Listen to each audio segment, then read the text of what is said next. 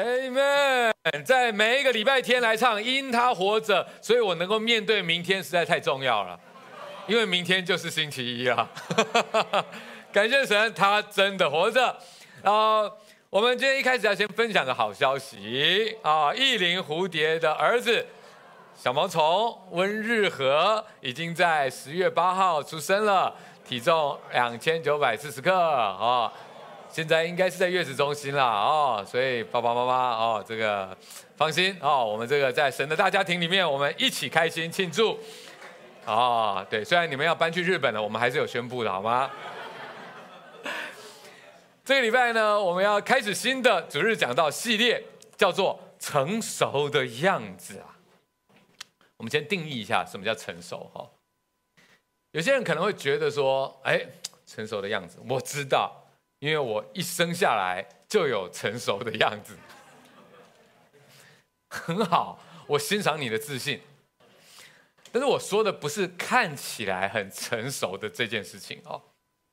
可能有些人说啊，我抽根烟，遥望远方，就有成熟的样子。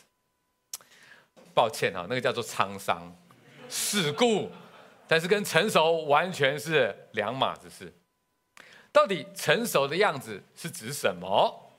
这个系列呢，我想，呃，我们要来透过神的话来回应一些问题，就是基督徒的成熟、信仰成熟到底是什么样子，以及我们如何能够往那个方向前进。所以在我们进入讲道之前，我们先一起来祷告吧。我要全人神。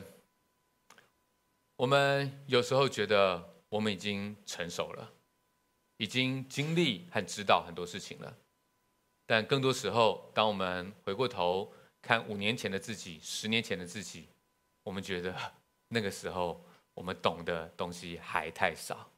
同样的，现在的我们，我们要祈求你怜悯我们，因为我们希望我们能够好好的往这成熟的路上，不是像世界的那一种。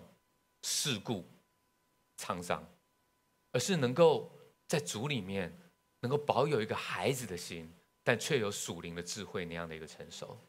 主要帮助我们的心能够谦卑下来，去领受你要对我们所说的话，带领我们以下的时间祷告奉主耶稣名求，阿门。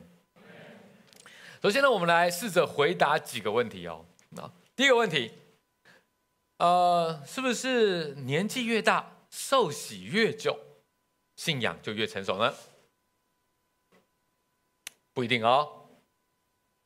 是不是神学的书籍读得越多，信仰就越成熟呢？不一定哦。啊，是不是在教会里面有越多的服侍跟奉献，信仰就越成熟呢？不是哦。也不一定啦，不是说不是啦，哈，因为这些其实本身都是很好啊，本身也很有意义啊，哦，只是这跟基督徒的信仰成熟是不是成熟，哈，是两件事情，OK，有时候他们是有关联的，但本质上他们就是两码子事。我们不如来看一看，一个为了教会的信徒的信仰成熟而不断在努力奋斗的大家长。使徒保罗他是如何来描述这件事情的？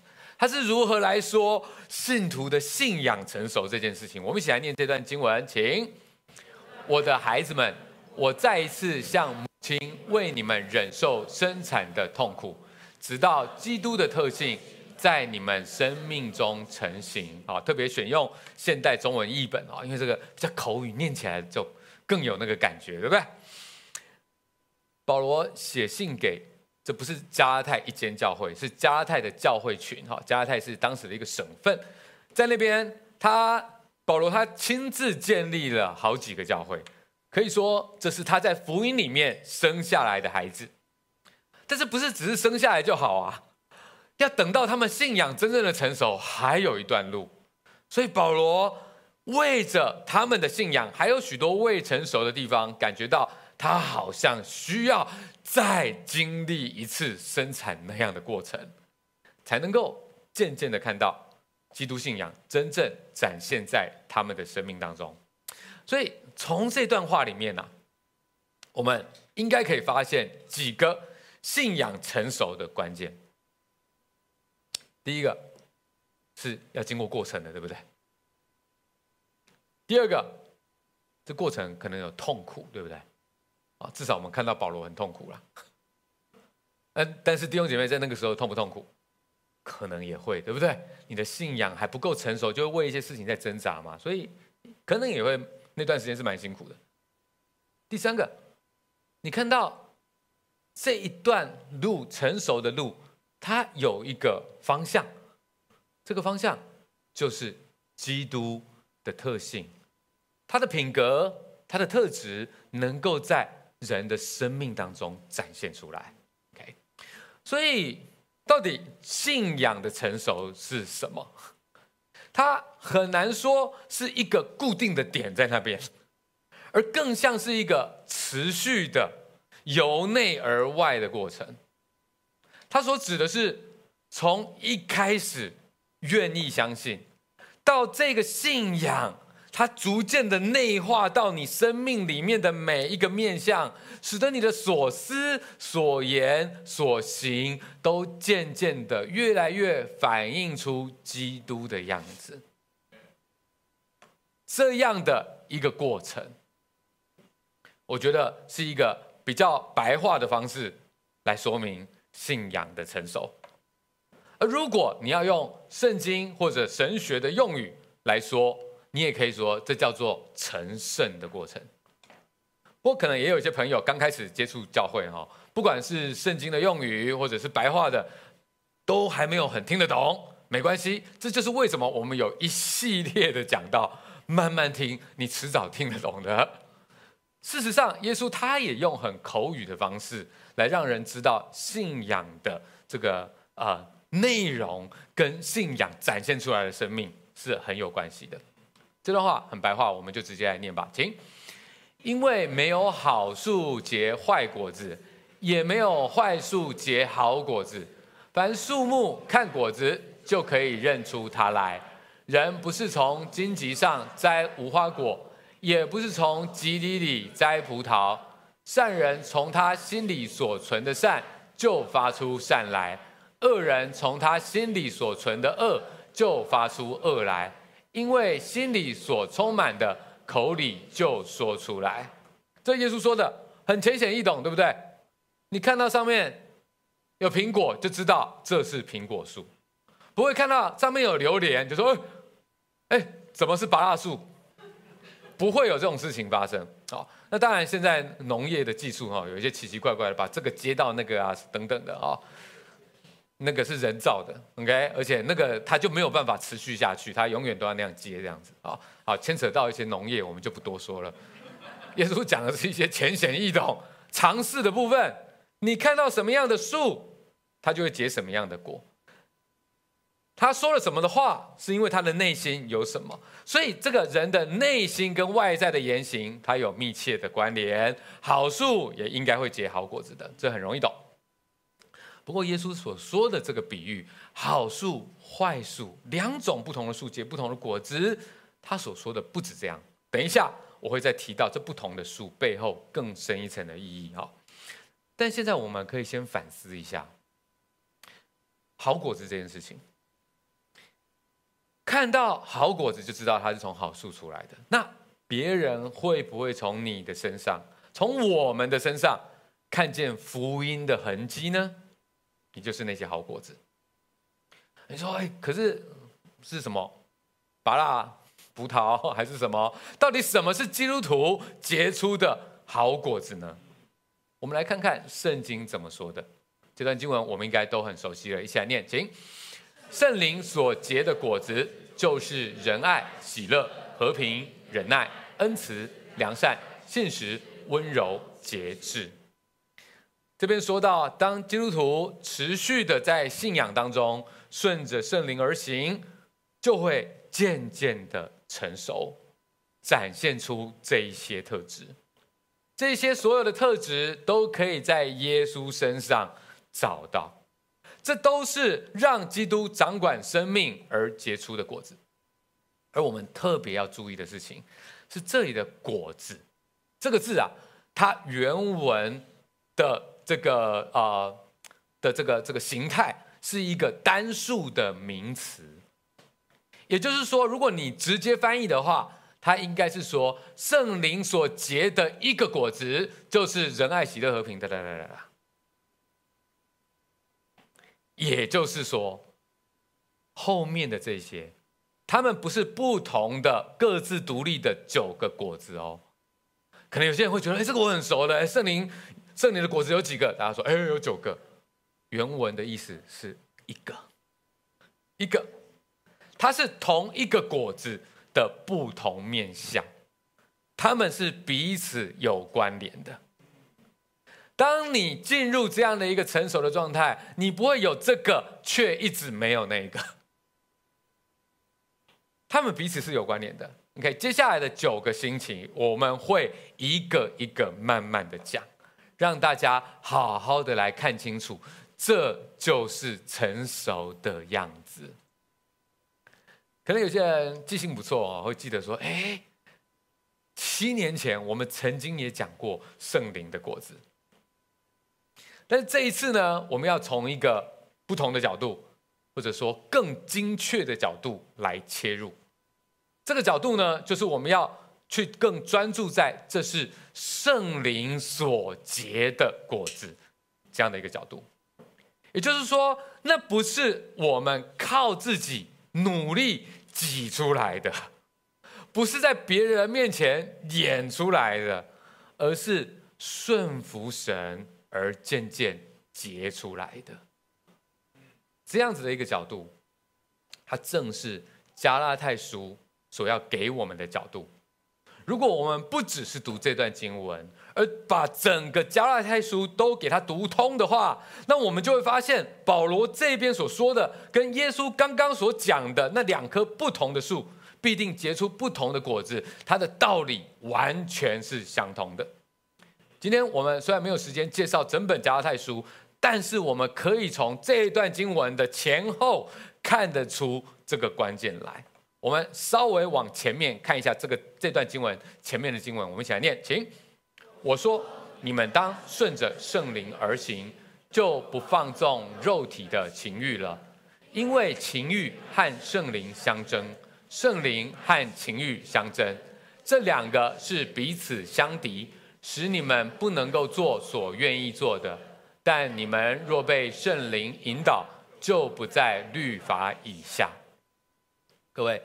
你们看这段经文的时候，是不是可以看得出来，保罗他在说有两个很对立的东西，是哪两个？好，非常好，一个是圣灵，一个是情欲，或者说肉体的情欲，他们彼此对立。你要不就是依靠一个得满足，要不就是透过另外一个来得到你心里面的满足。你的所作所为，要不就是为了要让自己开心，要不你就是为了得到神的喜悦。你要不就走这一条路，要不你就走另外一条路，没有中间地带。然后在这段经文的最后面，有一个惊喜，就是保罗他除了这两个关键字之外。他还提出了第三个关键字，有发现吗？叫做律法。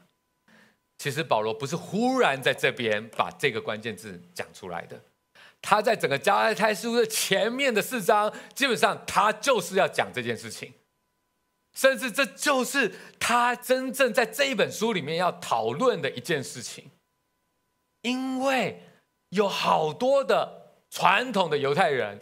他们已经太习惯律法的方式了，以至于他们在开始一个新的生命的时候，常常不自觉的又回去用过去的框架来思考。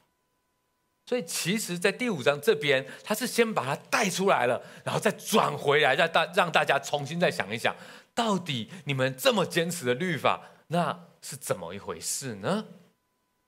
所以，当这个律法这个词一放进来之后，它就在刚刚两个对立当中产生一个极大的张力，这个张力就在于到底律法要把它放在这这么极端两条路的哪一个位置？你要不就是这个，要不就是那一个，那律法该放在哪里呢？要跟圣灵同一边，还是跟情欲同一边呢？律法，特别对于传统的犹太人来说，是许多应该跟不应该的规范。他们也很谨慎，因为律法也是来自上帝告诉他们的，是传统的犹太人用来对抗和远离那些肉体情欲的武器。借着各式各样的规范，让人。可以辨识以及远离罪恶，也借着各式各样的仪式感，可以让人能够去感受到与神同在的那种神圣感。所以，传统的犹太人，他们一定会怎么认为？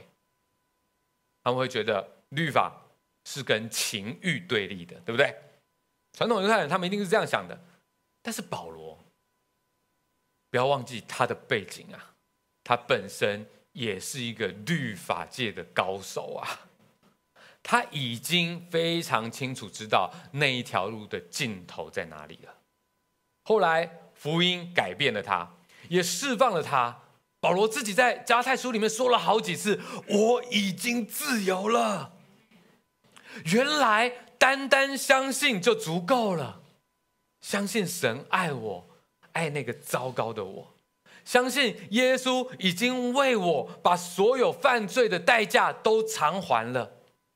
相信耶稣的复活给了我一条全新的生命。相信我因为福音可以永远做神所爱的儿女。保罗他太清楚了，过去的律法它不是完全没有作用的，但是他的作用只是在能够更看清楚自己跟别人的罪恶。所以它能够产生的效应，就是更多的罪疚感，因为我们看自己的罪看得更清楚了。所有律法都让我们看得更清楚，我们是多么容易掉落到这些罪里面。当我们看别人的时候，那个律法也很容易会让我们有一种虚假的优越感。你看那个人做了这样的事情，他多糟糕。但是现在，因为福音的大能。却让保罗真正有动力，不被肉体的情欲吸引。所谓肉体的情欲，指的不是只是说哦，就是性啊的那一种欲望，它是所有我为了自己，包含我要比你更好，证明我更强的这种优越骄傲，包含。外面假装了很多好的样子，但内心我是想要凸显我自己的那一种自私，这些都是肉体的情欲。保罗他因为福音的大能，他不用再装了，他可以是糟糕破碎的一个人，但仍然有神爱他，所以他真正有动力，不被那些肉体的情欲去吸引，因为不需要了。福音的一切已经使他得到真正的满足了。在我这么糟糕敌对神的时候，神都爱我、拣选我，我还需要证明什么？猜猜看，因经历过福音大能的保罗，他会认为律法应该要放在哪一边呢？在这里面的这个第十八节最后这一节，他告诉我们，保罗他把律法放在圣灵的对立面。也就是跟情欲同一边，我想传统的犹太人听到这个事情，应该下巴都要掉下来了吧？我们以为律法是在情欲的对面，没想到在福音的光照之下，原来它所能够带来的效应，跟落在情欲里面好像是一样的耶。不但如此。保罗还接着说：“情欲这条路，靠着肉体的这条路，靠着自己的努力这条路，以自己为中心的这条路，下场就是活在罪中，与神无份啊！”这段我们可能很熟悉了，我们一起再来念一下，请：“情欲的事都是显而易见的，就如奸淫、污秽、邪荡、拜偶像、邪术、仇恨、争竞、记恨、恼怒、结党。”纷争、异端、嫉妒、醉酒、荒宴等类。我从前告诉你们，现在又告诉你们，行这样事的人，必不能承受神的国。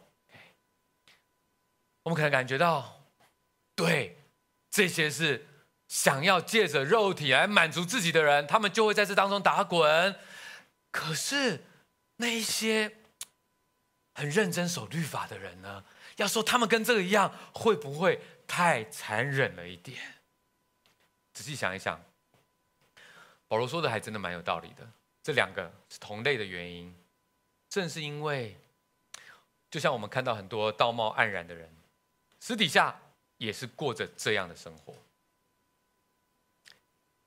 人如果想要靠自己的力量来做到美好的样子，最终真的就是人前演得越漂亮，人后摔得越厉害啊！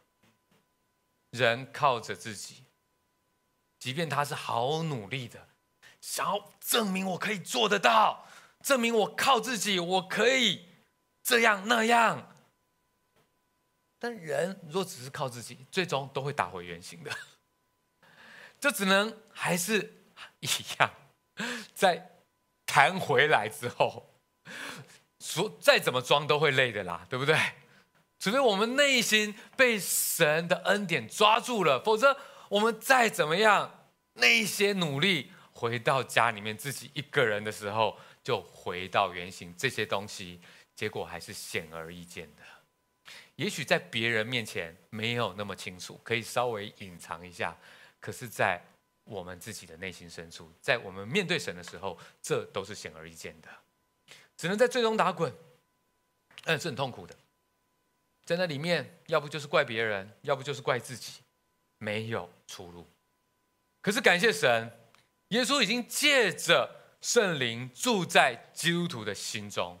我们因此就不用继续活在这里面，不用再依靠自己，以自己为中心。我们有神可以依靠了，所以这段经文就接着在讲那一条上帝给我们的出路了。不在那个监牢里面，出路在另外一边。我们来看看这条路是怎么样的。一起来念，请。圣灵所结的果子，就是仁爱、喜乐。和平、忍耐、恩慈、良善、信实、温柔、节制，这样的事没有律法禁止。凡属基督耶稣的人，是已经把肉体连肉体的邪情私欲同钉在十字架上了。我们若是靠圣灵得生，就当靠圣灵行事。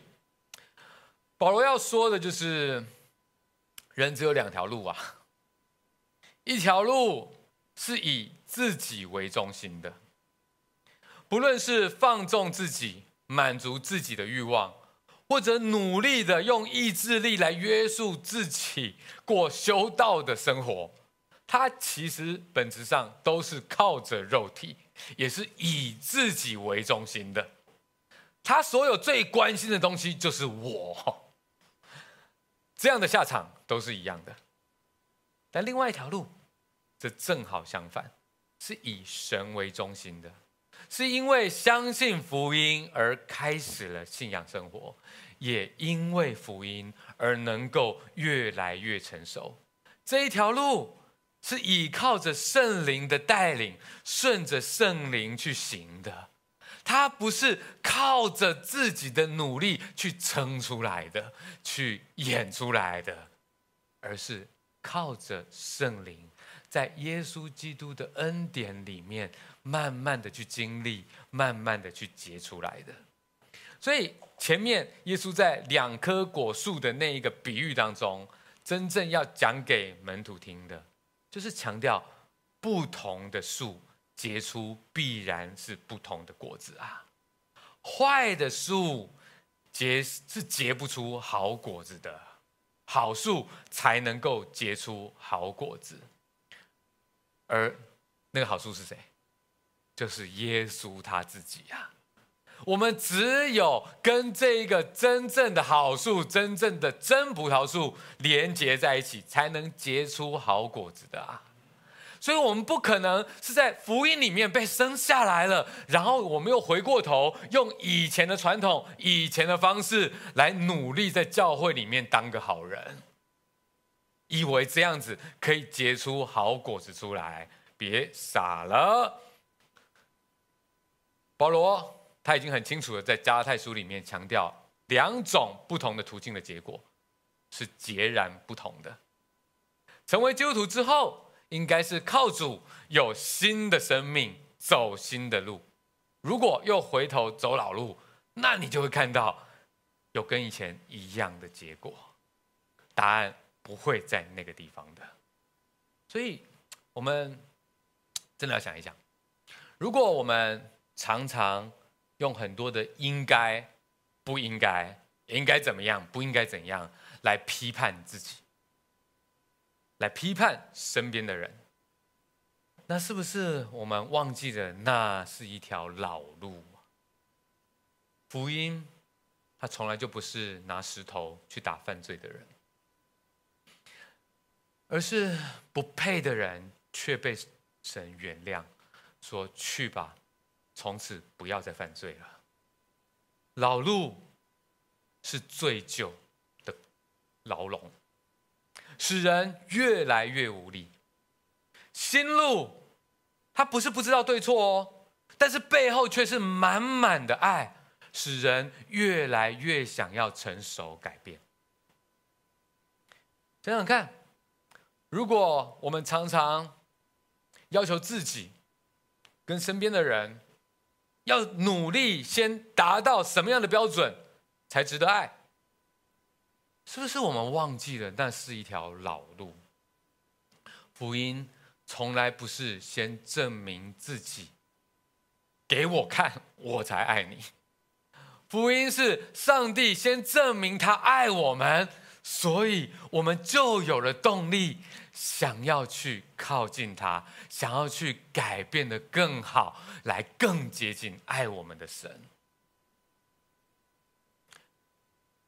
如果我们常常给自己、给别人立下规矩、立下流程，而且认为可以无限上纲的来当成神的旨意，却忘记去省察背后的那颗心是怎么样的，是不是我们就忘记了那是一条老路？福音是挽回我们跟神的关系，而不是一个法律规条啊。我们能够行在神的旨意当中，是凭着活泼的信心，而不是害怕跟担心啊。面对未来，福音的应许是让我们更加能够放胆的为神，而不是死气沉沉啊。所以，新的生命，它完全是用到不同的肌肉群，对不对？它完全是要用不同的用力方式来往前走，所以我们要是用过去的那一套，用这个世界的那一套，我们就会觉得怎么这信仰走得很别扭？为什么果子常常结不出来？因为我们要学习用新的肌肉，用信心的肌肉来领受上帝给我们白白的恩典，是借着这样的信心，在圣灵当中。往前走，圣经有给我们一些最重要的原则。可是面对每一天的生活，你明天早餐要吃什么？圣经没给你答案啦。我们要学习的是依靠一个活泼的信心，在每一天的位置当中往前走。如何依靠圣灵来行事，达到信仰的成熟？这是需要学习的。接下来我们会慢慢讲哈，所以大家不要太紧张。好，我们也不要去想象这个过程都是顺顺利利的快乐学习。当然啦，感动的时刻，这个开心的时刻也有很多，但是痛苦的、跌跌撞撞的，以及高高低低的过程也很多。常常是回过头来，我们才会发现，好像总是经历了一段路，才渐渐明白，啊，原来自己需要改变什么东西，然后最终才愿意谦卑下来，照着神的意思，而不是自己的意思去行。当然，如果我们逃避不去面对，我们就会发现某一些糟糕的境况，就会很像鬼打墙一般的反复出现在生命当中。那就是表示信仰成熟卡住或者停滞的状态。而相反的，当我们愿意在那个我们一直抵抗的地方放手，不要照我的意思，照神的意思。不要用我过去的方式，而用上帝你给我新的应许那样的一个方式来往前进。我们愿意去放手，不再抵抗，顺从圣灵的意思，我们就会渐渐经历到信仰成熟所带来的喜乐跟自由，并且结出果子来。在接下来这个系列，我的祷告是。我们会越来越去羡慕、渴慕那耶稣基督里面成熟的样子。这九种圣灵果子不同的面向，它给我们带来的那个成熟的样子，不是一个一个的框架，你应该这样，你应该那样，反倒是它显出了。我们的主耶稣基督，他的荣美。我们是什么样的人？可是我们的主，他怎么这么好？他怎么这么美？他的这个美善吸引着我们，想要像他一样。我们的内心渐渐的被改变，不是一种框架，觉得我应该要那样，我为什么没有那样子？而是我打从心里面会觉得，真正的满足在那边。生命能够像那样子真好，然后慢慢的我们会越来越看清楚过去的那个样子，过去紧紧抓住的那些追求，就觉得我越来越不想要像那个样子了。因为神的一切都在吸引着我们，使得我们虽然还有一些过去的老我在那边，那种习惯在在抓着我们，但是我们越来越往前进，越来越在我们的眼中看见的是，最终我想要跟这样的一位神在一起，永远的在一起。这一段路在地上，我永远可能都不会达到完全成熟的样子，可是我。好开心，我可以越来越经历成熟的样子。每当我经历一次，我就体会到在神里面是多么的美好。每当我在经历一次，我就可以想象以后在天上永远的跟他在一起是多么棒的一件事情。各位，这就是我所祷告，在接下来的九个礼拜，我们在神的话语当中要一起来学习的一件事情。所以无论如何，我们都是在神的爱中，跟在神的应许当中一起来学习的。愿神他丰富的慈爱激励我们，在因为相信而顺服的这一条路上，能够渐渐的活出信仰成熟的样子。有没有，希望今天讲到可以鼓励大家，我们一起来唱最后的这首歌。有没有。